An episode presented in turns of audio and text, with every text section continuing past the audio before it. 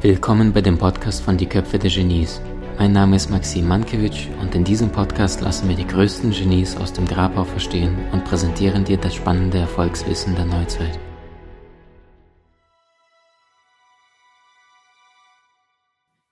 Liebe Freunde, ich habe heute einen faszinierenden Mann bei mir. Was macht diesen Mann so faszinierend? Nicht nur, dass eine weltliche, klassische, Erfolge, erfolgreiche Karriere in seinem Leben vorzuweisen hat bei einem riesengroßen Konzern, sondern dass er sich eines Tages für ein Thema fasziniert hat, was ihm wortwörtlich in die Wiege gelegt worden ist, weil er damit ist er wahnsinnig erfolgreich geworden. Es geht heute um das Thema Unterbewusstsein, es geht heute um das Thema Hypnose, es geht um das Thema äh, Mentalismus, wenn das Wort so gibt. Wie wirst du selbst ein starker mentaler Mensch und vor allem, wie schaffst du es, dein Unterbewusstsein zu deinem Vorteil tagtäglich einzusetzen und dir ein Leben nach deinen Vorstellungen und Bedürfnissen zu erschaffen? Ich habe einen faszinierenden Gast, der mit dir heute darüber sprechen wird, wie du es schaffst, dich selbst auf Erfolg zu programmieren. Herzlich willkommen, Alexander Schelle.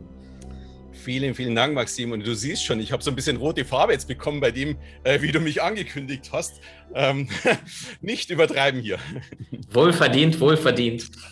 Lieber Alexander, stell dir mal vor, dein zwölfjähriger Alexander sieht den heutigen Alexander und weiß, was aus diesem Mann geworden ist. Was wäre dein erster Gedanke bezüglich dessen, was er heute tagtäglich beruflich tut und in der Welt schafft?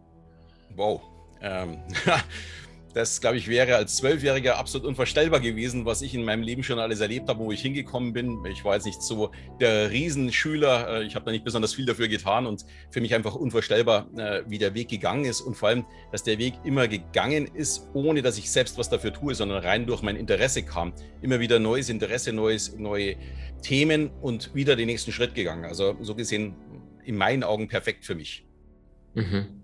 Jetzt bist du heute ja ein Mensch, der mit Mentaltraining sehr, sehr viel arbeitet und Menschen auch zeigt, was wirklich möglich ist. Wie Boris Becker sagte, das Match wird zwischen den Ohren gewonnen, ja. Und, und viele Menschen machen sich ja vorher schon klein. Oder in Worten von Michelangelo, die größte Gefahr für die meisten ist nicht, dass ihre Ziele zu groß sind und sie sich verfehlen, sondern dass sie zu klein sind und sie sie erreichen.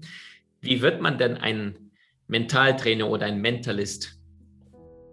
Oh, das ist, glaube ich, das einfach das Interesse an dem, wie wir denken, wie wir ticken. Ich glaube, wir lernen da viel zu wenig. Also gerade wenn ich an die Schulzeit denke und auch jetzt an die Schulzeit meiner Mädels, also wir haben es jetzt Gott sei Dank überstanden. Unsere kleinere hat jetzt gerade das Abitur hinter sich und die größere ist schon am Studieren. Und wenn ich da sehe, wie man lernt, dann sehe ich, was alles verkehrt äh, passiert hier in, in unserem Bildungssystem. Man müsste den Kindern auch mal ein bisschen zeigen, wie man denn tatsächlich ein Interesse weckt, wie man lernt und wie man sich dadurch ja Schritt für Schritt weitergeht. Und bei mir ist es tatsächlich so, dass ich, ich bin ja mittlerweile 52 Jahre alt, darf ich ja sagen, ähm, festgestellt habe, es gibt kein Fertiglernen, es ist absolut unmöglich. Und ich sehe mein Leben wie so eine Wendeltreppe, die immer nach oben geht, immer nach oben geht, immer nach oben geht. Und ich, es gibt Tage, da nehme ich drei, vier Stufen auf einmal. Und es gibt halt Tage, da bleibe ich einfach auf der Stufe sitzen und es geht nicht weiter, weil ich keine Zeit habe oder keine Lust habe oder äh, andere Interessen habe oder irgendwas Altes verfolge wo ich einfach sitzen bleibe. Aber das kann ein Anstoß jetzt wie ein Gespräch mit dir sein oder auch mit meinen Töchtern, äh, wo ich wieder neu lerne und wo ich wieder die nächste Stufe raufgehe. Und das ist, glaube ich, das, wenn sich die Leute das ein bisschen mehr vorstellen würden, dass man ein Leben niemals auslernen kann, dass man immer weitergehen kann äh, und dabei auch noch Spaß hat. Weil ich finde, neue Interessen sind ja etwas, was unheimlich schön sind. Die meisten Leute haben ja Angst vor Veränderungen. Und ja, ich finde Veränderungen eher positiv, weil Veränderungen heißen ja für mich, dass ich mich wieder auf was Neues einstellen darf, dass ich wieder was Neues lernen darf, wieder was anders machen darf.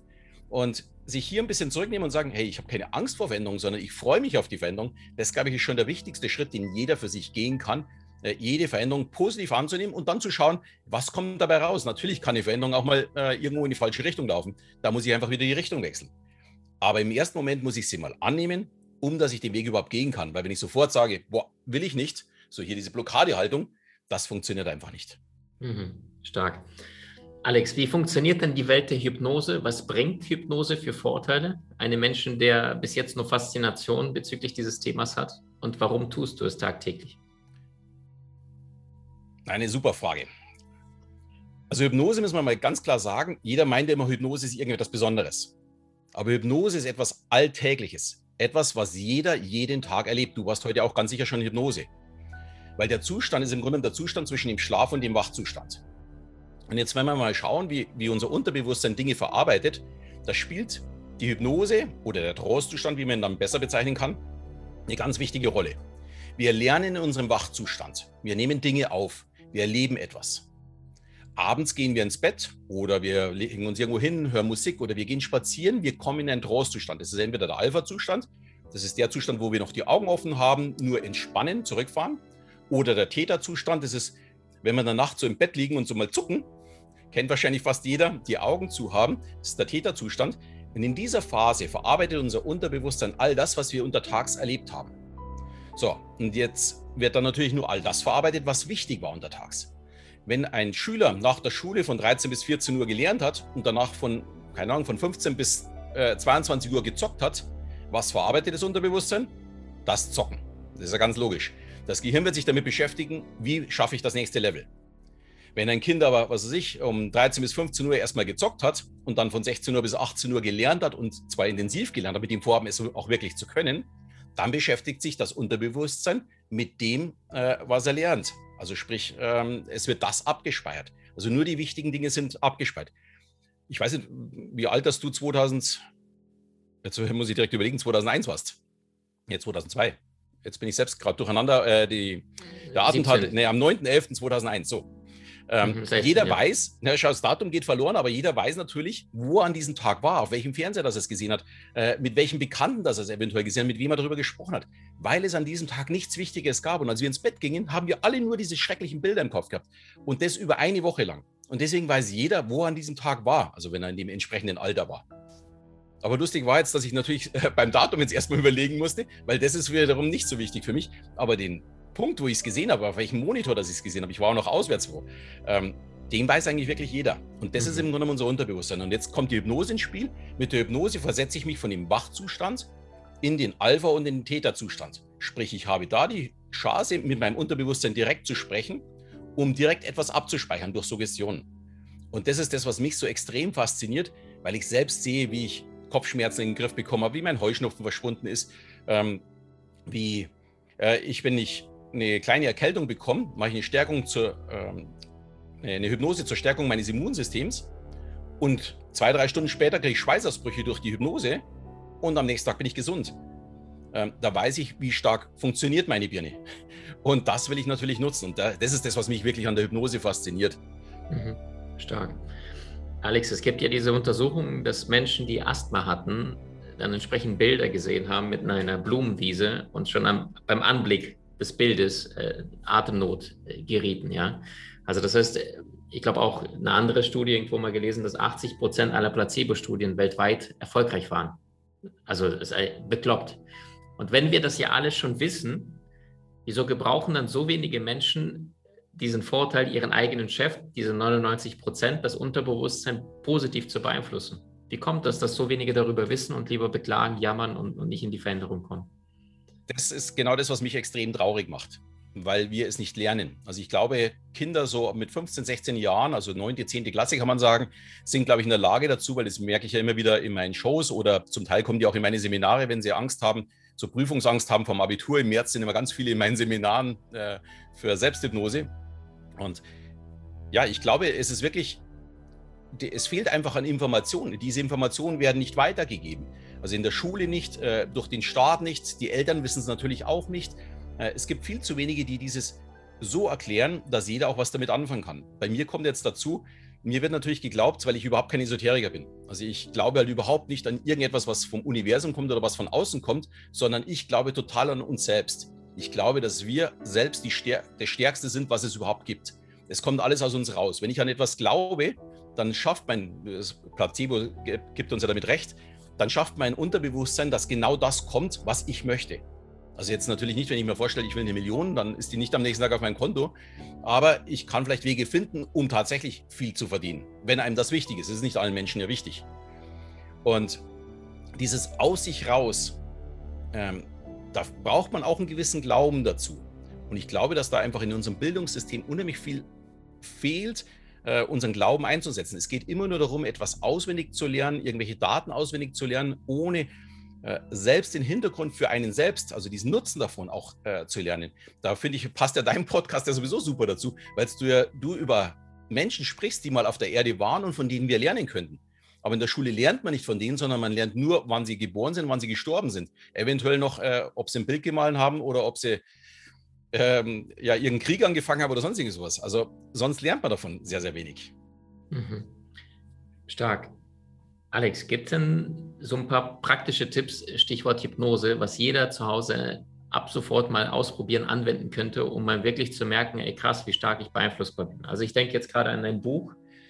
Ähm, ich will den Namen jetzt hier gerade nicht nennen, weil das ist ein kontroverses Buch. Allerdings, ich habe das mal damals angewendet und da ging es genau um diesen Alpha-Zustand und dann Tag 1, äh, Tag 2, Tag 3, Tag 4 und ich glaube Tag 4, Tag 5 hatte ich mal damals äh, die Aufgabe bekommen, heute Nacht werde ich mich an meine Träume erinnern. Dann bin ich entsprechend in Alpha runtergegangen, habe das mittags gesagt, abends, morgens einmal so. Also das hat vielleicht jeweils drei, vier, fünf Minuten gedauert. Ja, gehst in diesen Alpha-Zustand, fährst runter. So. Und ich weiß noch, am nächsten Morgen schweißgebadet aufgewacht. Und ich, ich hatte so eine Nacht nie erlebt. Ich wusste jeden einzelnen Traum. Ich konnte es nicht fassen, was das für eine intensive Nacht war. Also gibt es solche Dinge, die jeder für sich mal ausprobieren kann äh, in den nächsten Tagen, Wochen, was jetzt Hypnose oder Hypnose bei ihm bewirkt im Alltag. Also jeder kann genau das machen, was ich eigentlich jeden zweiten Tag mache, meine Hypnose hören. Die kostet auch nichts. Ich verschenke die jetzt seit, glaube 2016, also seit fünf Jahren. Haben tausende von Leuten schon runtergeladen. Und die Hypnose nennt sich Hypnoenergie. Die dauert so, glaube, 23, 24 Minuten. Und man braucht nur Kopfhörer, die die Datei runterladen, das ist eine MP3, sich irgendwo eine ruhige Stelle suchen und die Hypnose machen. Ich verschenke wirklich die Hypnose, die ich jeden zweiten Tag mache. Und ich kann auch sagen, was sich dadurch bei mir verändert hat. Ich bin viel lockerer im Umgang mit Dingen geworden, wenn, äh, ja, wenn mich jemand angegriffen hat, zum Beispiel auf der Straße, wenn mich jemand irgendwo geschnitten hat, was macht man? Äh, die meisten schimpfen oder reagieren böse. Ich lache da mittlerweile drüber. Kann da wirklich, stehe da drüber. Also ich, ich bin viel ruhiger geworden. Ich habe keine Kopfschmerzen mehr. Ich habe früher in der Woche so drei, vier Kopfschmerztabletten gebraucht. Ich brauche jetzt vielleicht noch eine im Monat, wenn überhaupt. Also die brauche ich wirklich nur, wenn ich keine Zeit habe für eine Hypnose, weil sobald bei mir Kopfschmerzen kommen, mache ich einfach die Hypnose, dann sind sie sowieso weg, die Kopfschmerzen. Äh, Heuschnupfen ist damit bei mir komplett von alleine weggegangen, weil einfach das Stresslevel gesunken ist. Ich vergleiche das immer mit einem vollen Glas. Wenn der Stress runtergeht und das Glas bloß noch halb voll ist und dann kommt Heuschnupfen, im, also bei mir sind es Gräser im Juni, und die füllen das Glas wieder, aber es läuft nicht mehr über. Sprich, ich habe nicht mehr die Reaktion wie normalerweise beim Heuschnupfen. Und die Hypnose kann sich wirklich jeder runterladen. Können wir gerne bei dir einen Link reinstellen oder auf meine Seite einfach gehen. Äh, da findet man überall den, den Link, wo man sich eintragen kann, dass man sich die Hypnose runterladen kann. Und die kann wirklich jeder nutzen. Und ich habe da schon so viel, also ich kenne sogar eine, die hat damit die, ihre Tochter auf die Welt gebracht. Die hat die genutzt als Hypnobirthing. Also zu den verschiedensten Dingen wird die genutzt und äh, manche machen es auch mit ihren Kindern. Ich habe sogar eine Lehrerin, allerdings von der Montessori-Schule, also nicht von einer normalen Schule, die mich dann gefragt hat, nachdem sie im Seminar war, im Selbsthypnose-Seminar, ob sie die, die, Hypnose auch für ihre Kinder einsetzen darf. Ich war im ersten Moment geschockt dachte, was sagen denn die Eltern oder die, die Lehrer dazu? Und da wusste ich noch nicht, dass sie auf einer Montessori-Schule äh, ist. Und dann hat sie gesagt, naja, die kann das abklären. Das ist im Grunde nur eine Geschichte. Das ist eine antiautoritäre Hypnose, nicht so eine Hypnose, wie ich auf der Bühne zeige, wo ich sage, schlaf und dann fallen die um, sondern äh, wo einfach über die Geschichte langsam man in diesen Trostzustand fällt und dann geht es einem einfach wirklich gut. Mhm. Also das Manche ist das Einfachste, da braucht keiner groß was können. Das kann er im Grunde genommen, äh, nachdem er den Podcast gehört hat, runterladen, 25 Minuten ausprobieren, bitte nicht beim Autofahren machen. Ganz wichtig. Äh, und am besten einen ruhigen Platz suchen. Äh, nicht, dass irgendwo ein Haustier auf den Bauch drauf springen kann oder sowas, das ist unangenehm. Aber wenn man einen ruhigen Platz hat, super Sache. Stark. Alex, fallen dir da ein, zwei Geschichten ein aus deinem Leben oder mit der Arbeit mit den Klienten, Stichwort Hypnose, wo du sagst, also das ist für den rationalen Verstand kaum denkbar, aber was da alles wirklich geht und möglich ist. Weil viele Menschen denken, okay, Hypnose, das klingt spannend und dann sind sie so sehr im Alltag versunken, dass sie gar nicht merken, ne, dass das Außen ist ja das Resultat deines Innerens. Und statt einfach mal jeden Tag fünf Minuten, zehn Minuten, Viertelstunde einfach mal in ihrem Inneren zu arbeiten, also so ein bisschen Motivation für die anderen, was bringt es denn tatsächlich langfristig, was hat sich schon da schon ergeben? Also ich denke mal, die, die Sachen, die die meisten kennen, ist ja so Rauchen aufhören oder Gewichtsreduzierung. Das ist auch überhaupt kein Problem. Das kann man mit Hypnose wirklich sehr, sehr leicht machen. Mhm. Ähm, aber ich habe einen Kunden, ja, was heißt Kunden, einen Gast von einem Seminar von vor zweieinhalb Jahren und das ist wirklich mein Lieblingsgast geworden. Der war total unscheinbar. Ich, das war damals auch ein öffentliches Seminar. also wo die Leute hinkamen. Und der habe ich dann so drei, vier Wochen später angeschrieben und gesagt, du Alex, ich habe mal eine Frage, ich habe eine schlimme Allergie gegen irgendeine bestimmte Pflanze, also Heuschnupfen. Und ob denn die Suggestion, die er jetzt so sich geschrieben hat, ob die so passt. Ich habe es dann ein bisschen umformuliert und habe da nichts mehr gehört. Das war ungefähr im April. Und im Juni kam dann eine ganz lange Mail von ihm. Der hat gesagt, er kann seit Jahren im Grunde im Sommer nicht mehr aus dem Haus gehen, weil er so schlimm Heuschnupfen hat. Er ist alle zwei Monate irgendwie beim Spritzen bei der Ärztin. Aber das hilft halt auch nur, um dass er überhaupt in die Arbeit gehen kann und so weiter. Also der hat wirklich ein schlimmes Leben gehabt. Der war schon über 50. Dem ging es wirklich richtig dreckig. Und er hat gesagt, mit der Hypnose, mit dieser Suggestion, also der hat einfach jeden Tag die Selbsthypnose gemacht, die Suggestion gemacht. Die, der Heuschnupfen war komplett weg. Er war dann bei der Ärztin auch kurz bevor er mir geschrieben hat. Er hat gesagt, ja, sie war leicht verwundert, hat aber gesagt, ja, solche Wunderheilungen passieren schon mal, hat das ein bisschen runtergespielt, musste natürlich dann ein bisschen schmunzeln drüber. Und ich habe das dann auch äh, in mein Buch reingeschrieben und die hat sich lustigerweise letzte Woche wieder bei mir gemeldet oder vorletzte Woche. Haben wir mal wieder eine Mail geschrieben, hat gesagt, na, er möchte sich mal wieder melden. Äh, jetzt ist ja die dritte Saison vorbei, also von seiner schlimmen Zeit. Und er will mal, mal Bericht erstatten. Und er hat gesagt, es kam nicht wieder. Also er hat weiterhin die Hypnose so gemacht und er ist wirklich nur mit Hypnose seinen schlimmen Heuschnupfen, wo es ihm wirklich dreckig ging, komplett losgeworden. Und nur mit Selbsthypnose. Also er hat nicht mal einen Fremdhypnotiseur gebraucht, sondern er hat wirklich dieses nur mit Selbsthypnose gemacht. Und ich liebe es, wenn ich solche Geschichten höre. Und ich muss auch gestehen, äh, wenn solche Mails kommen, auch wenn jemand 10 Kilo abgenommen hat oder das Rauchen aufgehört, ich kriege jedes Mal Gänsehaut. Immer wenn jemand was in seinem Leben verändert, ist mir dieses, diese Erfolgsmeldung viel, viel wichtiger als wie irgendein Euro auf meinem Konto. Äh, das ist für mich tatsächlich etwas, wo in meinem Leben brutal bewegt, wo, wo mein Antrieb ist, äh, dass ich dieses alles mache. Mhm. Stark. Alex, ich würde gerne mit dir mal über das Thema Kommunikation im Alltag sprechen. Jetzt bist du ein Mensch, der sich mit der emotionalen, intelligenten Kommunikation auseinandersetzt. Was läuft da im Alltag schief? Warum missverstehen sich so viele Menschen? Was ist das, was wir aus der bewussten Kommunikation lernen können? Also der wichtigste Punkt ist mal, der andere ist auch wichtig. Also ich finde, dass du dann ein sehr, sehr gutes Beispiel bist, wie du mit deinen Gästen umgehst. Du bist sehr, sehr zuvorkommend. Du gehst sofort auf einen zu, kann ich auch allen Hörern sagen. Das läuft auch schon im Vorgespräch genauso. Ähm, das ist natürlich extrem gut.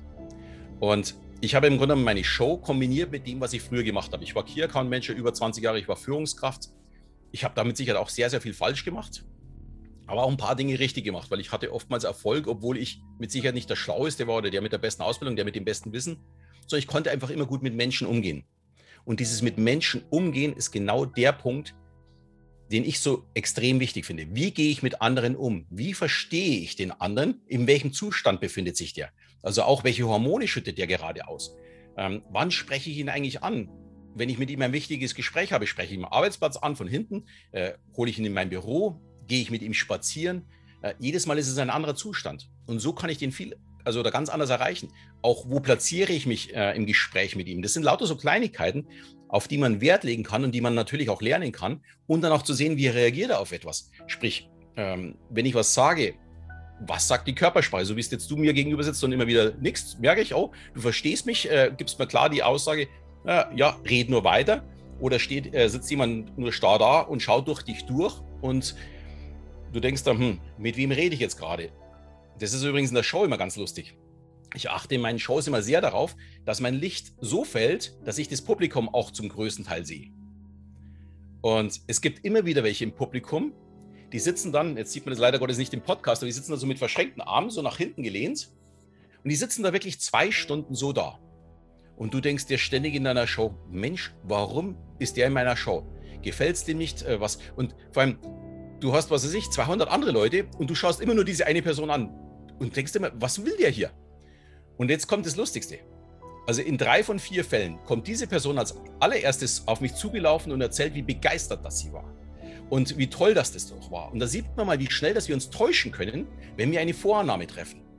Sprich, ich muss in, in der Kommunikation auch darauf achten, was treibt eigentlich den anderen an? Was könnte denn der Antrieb des anderen sein? Es gibt Gründe, warum manche Menschen AfD wählen. Es gibt auch Gründe, warum manche die Linken wählen und eben auch vielleicht die Grünen. Keine Ahnung. Es gibt immer einen Grund dafür. Egal, ob mir der gefällt oder mir der nicht gefällt. Aber es gibt Gründe dafür. Egal, wie doof das der ist. Und das müssen wir in der Kommunikation einfach mehr beachten, um dass wir einfach den anderen mehr respektieren und eine vernünftige Kommunikation haben. Und dann können wir auch im Leben mehr erreichen. Wir haben, können unsere Kinder besser erziehen, wir können äh, eine Partnerschaft besser äh, leben. Wir haben keine Probleme mit dem Chef oder mit Mitarbeitern. Wir können besser Kunden erreichen und so weiter und so fort. Und das ist genau das, was mich so extrem antreibt, um dass ich da möglichst vielen Leuten ja, so ein bisschen helfe, um einfach ihre Kommunikation zu verbessern. Oftmals sind es ja bloß ein paar Prozentpunkte, wo man sich verbessert, aber das reicht oftmals schon. Hm.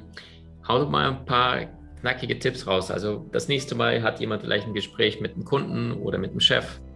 Wie könnte da vor dem Gespräch oder mitten im Gespräch, du bist ja auch jemand, der mit NLP, mit Hypnose sehr stark äh, bewandert ist. Also was hilft den Menschen auch innerhalb eines Gesprächs? Also vielleicht auch ein paar Techniken, wie jemand leichter überzeugen kann oder mehr Sympathien gewinnen kann.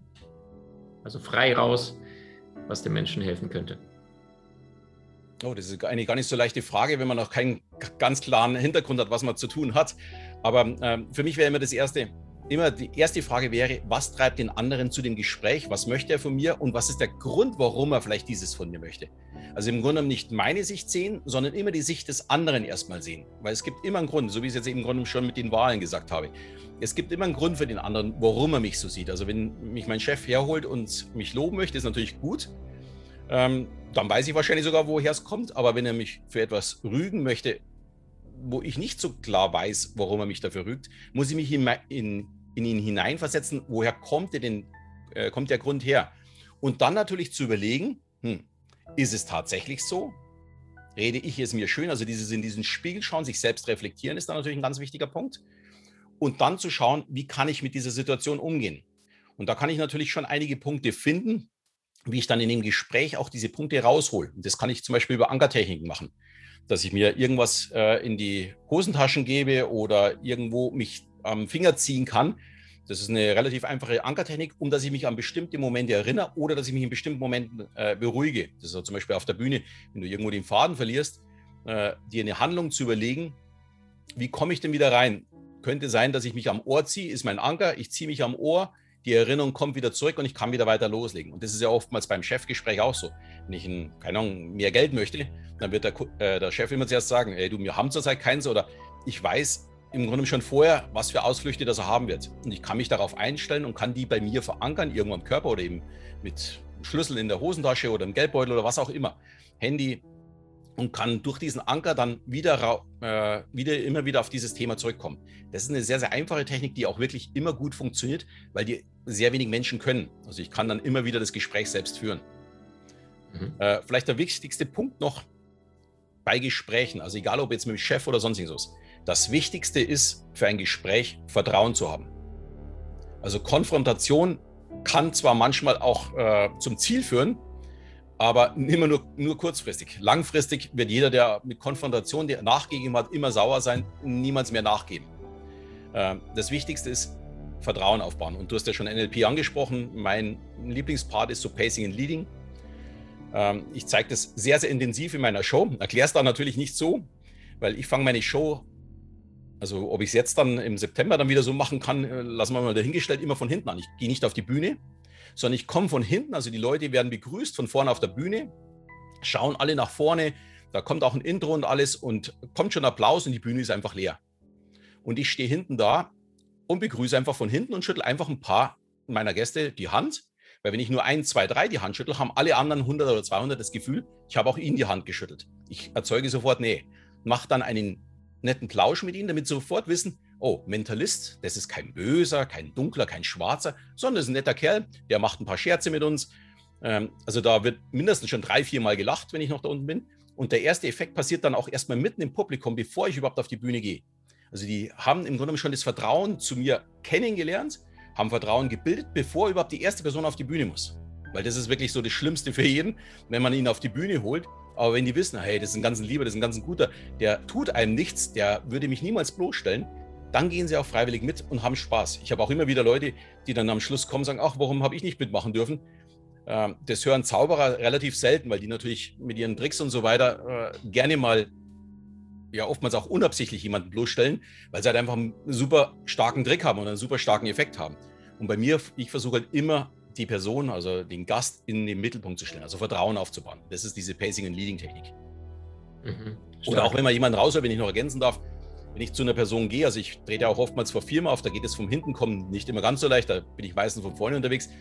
Und wenn ich dann jemanden brauche, dann baue ich ein Yes-Setting auf.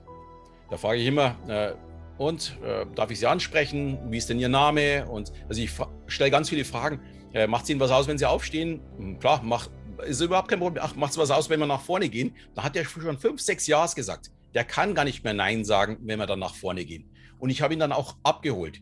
Äh, gut sind dann in dem Fall auch noch Berührungen. Das ist natürlich jetzt in der heutigen Zeit ein bisschen schwierig, wenn ich, also natürlich nicht antatschen, also so, äh, so ein bisschen widerlich oder sowas, sondern wirklich äh, sehr, sehr sanft und vielleicht auch fragen, äh, darf ich dich berühren, dass man jemanden am Unterarm oder an der Schulter berührt, um einfach Nähe herzustellen und auch zu merken, wie ich durch diese Schulterberührung auf einmal den Puls nach unten bekomme. Das spürt man auch wie auf einmal die Atmung wieder stiller wird, wie die, der Puls wieder runtergeht und dann sind die beruhigt und weil ich brauche die hochkonzentriert auf der Bühne. Ich brauche die ja nicht als Gegner, sondern ich brauche die als Freund. Und deswegen muss ich sie erstmal runterfahren, dass ich mit ihnen arbeiten kann. Das kommt ganz selten vor, wo ich merke, das bringt nichts. Ähm, wir schauen jetzt mal, dass wir irgendwas Leichtes machen, ein paar Fragen stellen, dass ich die Person wieder verabschiede, und jemand Neues hole. Äh, das kommt aber wirklich ganz, ganz selten vor. Normalerweise, also wirklich in 99 von 100 Fällen funktioniert dieses sehr, sehr gut. Stark. Du darfst mich ruhig unterbrechen, wenn ich zu viel nee, spreche. Nee, nee, ich rede immer so ganz viel. Das ist super gut, ist super gut.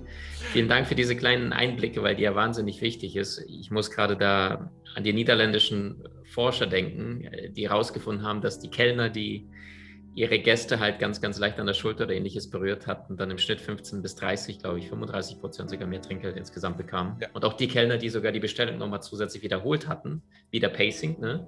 Ja, die hatten genau. im Schnitt 50 Prozent mehr Trinkgeld bekommen. Muss man vorstellen, da kommt einer hin und sagt, äh, ich hätte gern Pommes mit Schnitzel und dazu Vanilleeis. Da wiederholt es der Kellner. Das kostet ihn drei Sekunden, aber der hat 50 Prozent mehr Trinkgeld, als wenn das nicht wiederholt, einfach weil der Kunde sich verstanden fühlt. Also danke, dass du uns auf die Reise nimmst und, und auch zeigst, erklärst, wie wichtig Vertrauen ist. Das ist diese emotionale, intelligente Kommunikation. Gewinne den Menschen und versuch nicht einfach nur die richtigen Dinge zu sagen. Ne? Wie Quintilian sagte, wenn du Menschen gewinnen willst oder wenn du Herzen gewinnen willst, darfst du nicht die Ohren beleidigen. Oder Goethe, es muss von Herzen kommen, was auf Herzen wirken soll. Alex, jetzt kommen wir mal zu ein paar Abschlussfragen wo du einfach mal ping-pong-technisch entsprechend kurz antwortest. Okay. Genau. Was bedeutet Glück und Erfolg für dich? Oh, das ist relativ einfach. Glück und Erfolg ist für mich, wenn ich mit meinen drei Mädels, also meinen zwei Töchtern und meiner Frau, in Südafrika am Lagerfeuer sitze, mitten in irgendeinem Nationalpark, äh, um uns rum die Geräusche höre, nicht weiß, äh, sind da Hyänen, Löwen oder Elefanten und einfach die, dieses ja, dieses Erden, dieses gemeinschaftliche Erden und zwar wirklich mit meinen drei Damen zusammen. Wir durften es schon mehrfach erleben und also es gibt nichts Schönes. Wer mal die Chance hat, sowas zu erleben, hey, ganz ehrlich, da redest du über nichts anderes mehr. Da redest du nicht mehr über Geld oder über irgendetwas anderes. Das ist wirklich das Stärkste, was man wirklich erleben kann. Alex, was war der beste Ratschlag in deinem Fach, was du jemals bekommen hast oder generell im Leben bekommen hast? Ich denke mal, ähm, ich selbst bleiben. Also ich glaube, das ist, glaube ich, wirklich das Entscheidende. Das gilt für jeden Menschen. Also sich nicht verstellen, authentisch bleiben, äh, zu dem stehen, was man ist.